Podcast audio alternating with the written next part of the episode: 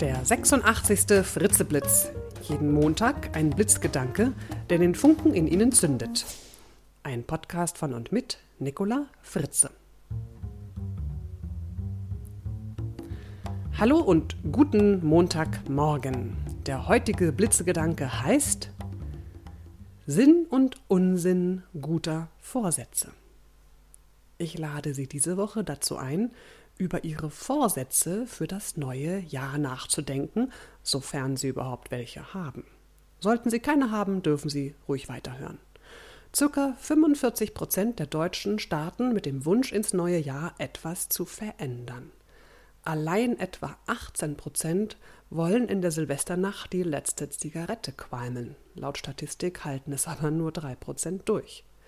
Ganz weit vorne bei den guten Vorsätzen steht, mehr Zeit mit der Familie und mit Freunden zu verbringen, gefolgt von Stress abbauen und künftig besser zu vermeiden, gefolgt von Sport treiben und sich gesünder ernähren. Tatsächlich steigt regelmäßig zu Jahresbeginn die Nachfrage nach Ernährungsberatung, Diätpillen und auch Fitnessstudios freuen sich am Jahresanfang über Zulauf mal ehrlich. Das ist ja alles ganz nett, doch mit solchen Neujahrsvorsätzen ist der Frust meistens doch vorprogrammiert, denn kaum einer bleibt dauerhaft am Ball. Ganz besonders deshalb, weil man sich gerne viel zu viele vornimmt. Wie sagte Otto von Bismarck schon mal so schön, man kann immer nur einen Hasen jagen.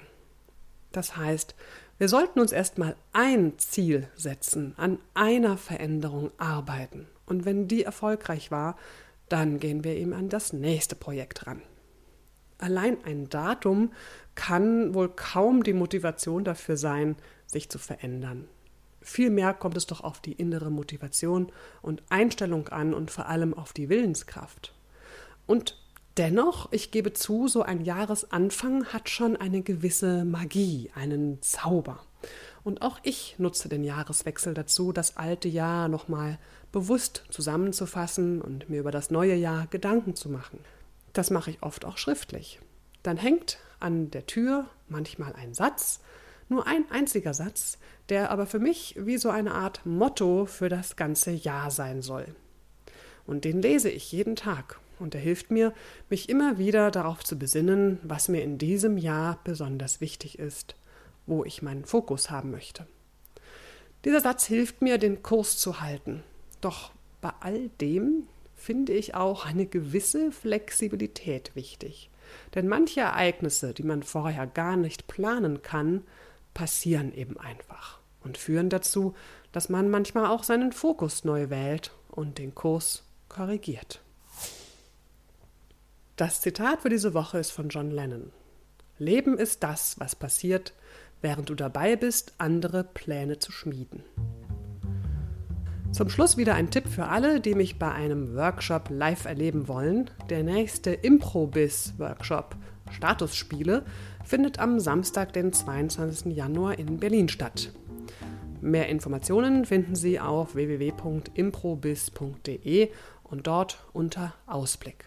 Ja, so, das war's jetzt für diese Woche. Ich wünsche Ihnen einen wunderbaren Start ins neue Jahr und in die neue Woche. Bis zum nächsten Montag, Ihre Nicola Fritze. Weitere Informationen zu meinen Vorträgen und Workshops finden Sie auf www.nicolafritze.de.